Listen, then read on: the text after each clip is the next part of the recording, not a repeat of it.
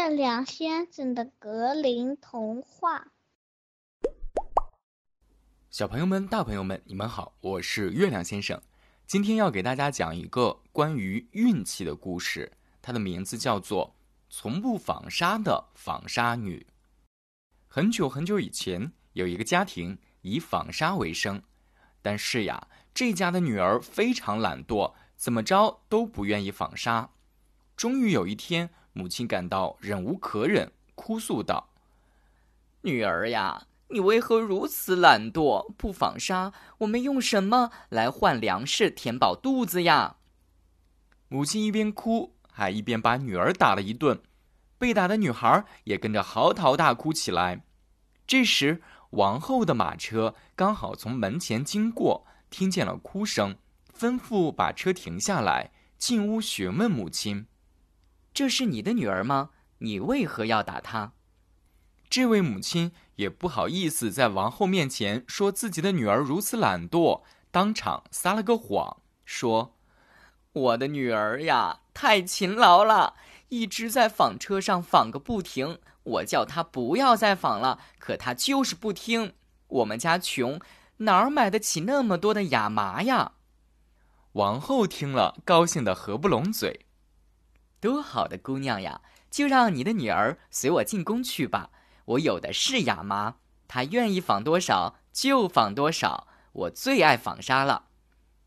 母亲听了这话，笑得合不拢嘴。好，好，好，王后就让小女随您入宫吧。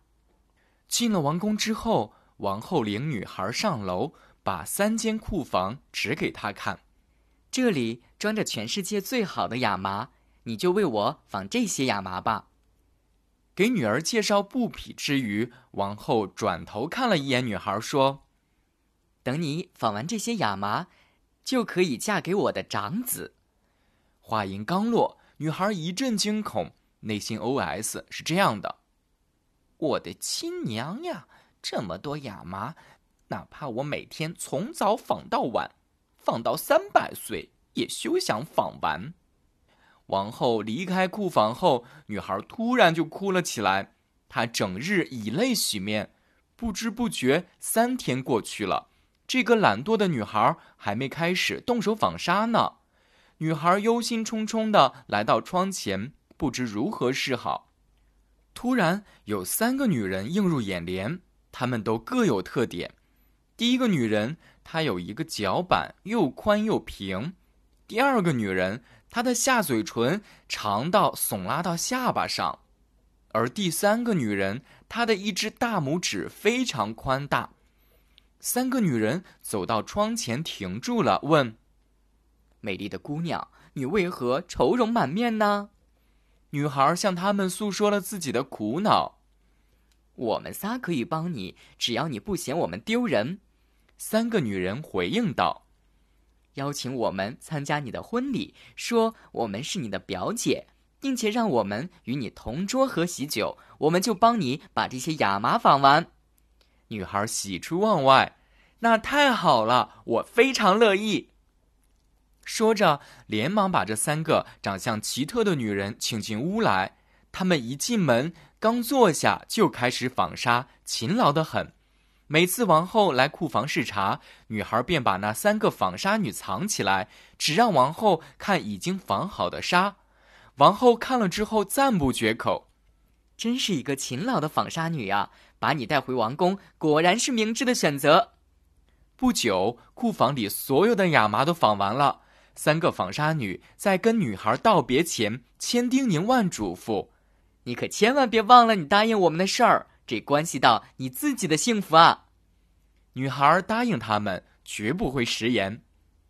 王后看完三间空荡荡的库房和堆得像小山似的纱线，开开心心的安排了婚礼。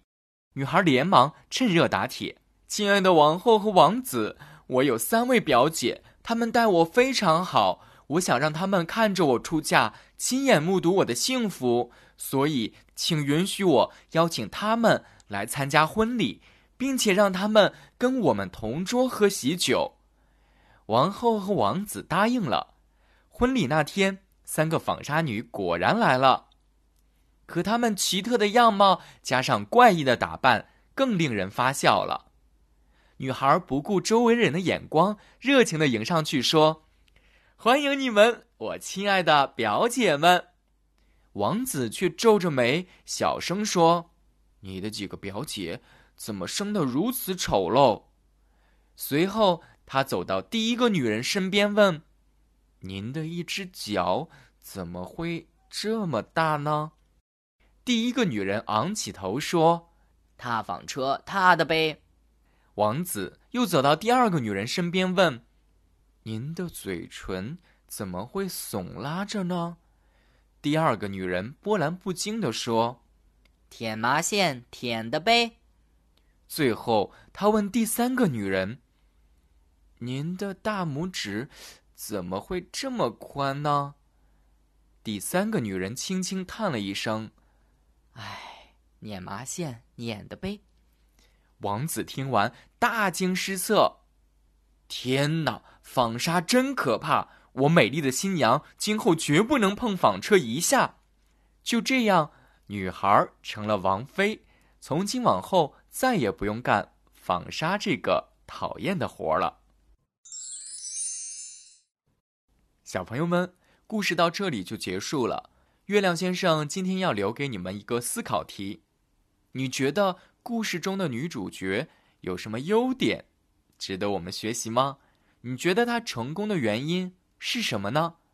可以留言告诉我哦。